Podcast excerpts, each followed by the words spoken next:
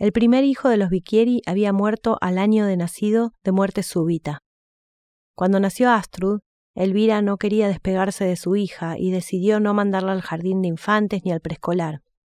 Vigilaba cada movimiento que hacía, no quería que saliera a jugar a la calle. Hasta que llegó el día. Astrud empezó primer grado, y Elvira la previno de todos los males que podían pasarle.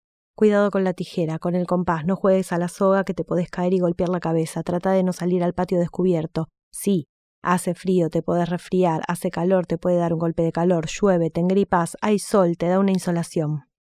Ante cualquier problema tenía que avisarle a la maestra, encargo que Astrud cumplió hasta cuarto grado. Le costó socializar, casi no hablaba. ¿Por qué todo el mundo era tan hostil? Volvía, hacía sus representaciones sola en su habitación. Eran historias terribles y dramáticas, en donde a la protagonista se le moría el perro o alguna mascota que amaba. Cuando terminaba de representarla en su cabeza, imaginaba cómo sus compañeras deliraban de felicidad y amor ante su obra esos mismos compañeros que en realidad la ignoraban o la trataban de rara. A Gabriela Mendoza le gustaba burlarse de su ropa o de su peinado, y siempre de su nombre. ¿Quién se llama Astrud? ¿Es nombre de mujer? Desde los dos años, Loreta empezó a ser testigo de sus obras. El público ya no eran seres imaginarios, y a los cuatro se transformó en parte del show. Al crecer, Astrud fue cambiando de perspectiva.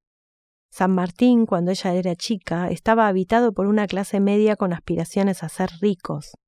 Los padres de sus compañeritos se miraban el auto, la entrada de la casa, la ropa, las vacaciones. Clase media con odio hacia lo que eran, con complejo de no pertenecer a San Isidro. Pero en su casa Alberto se diferenciaba de ellos. Era escritor. Ser superhéroe es mejor que ser millonario, y eso empezó a sentir Astrud sobre su padre y sobre ser artista. No se destacaría por tener un auto último modelo, pero tenía un libro que llevaba su nombre en la tapa. Los Bicchieri somos especiales. Astrud no tenía recuerdos de haber jugado a ser mamá, ni a cocinar, ni a nada que implicara una casita.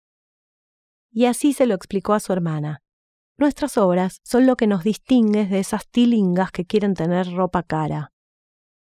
Un día Loreta propuso sumar bailes y canciones, y Astrud tenía dudas, pero aceptó. Ensayaban coreografías de los parchís, Astrud hacía de Tino y Loreta de Yolanda. Como eran dos, se sentían fuertes y propusieron actuar en la reunión familiar, es decir, tener un público real por primera vez. Un cumpleaños de Alberto fue el debut. Hicieron una obra musical, había un argumento que nadie recordaba. Cuando terminaron, Elvira les dijo, Creo que es la primera vez que me río tanto desde que murió su hermanito. Tal vez desde ahí Astrud sentía que los elogios de su madre tenían algo de insulto.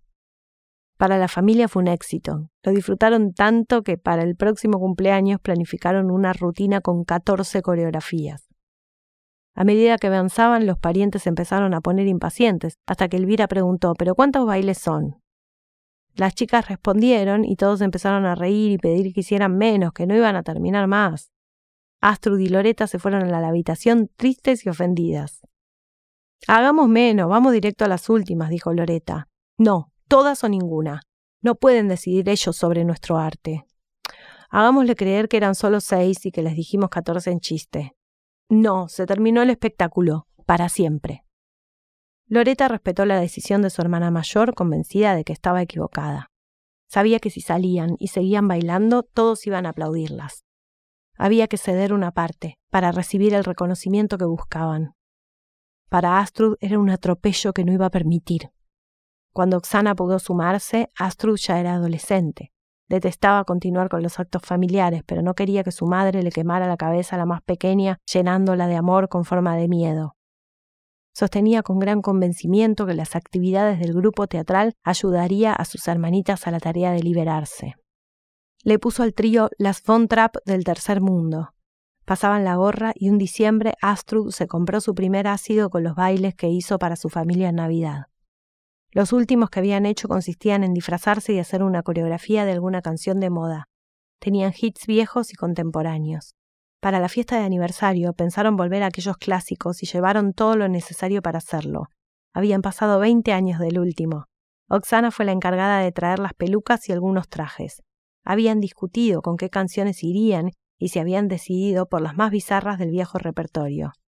Las tres se pusieron melenas rubias y agarraron escobas que fingían ser los pies del micrófono, igual que cuando eran chicas.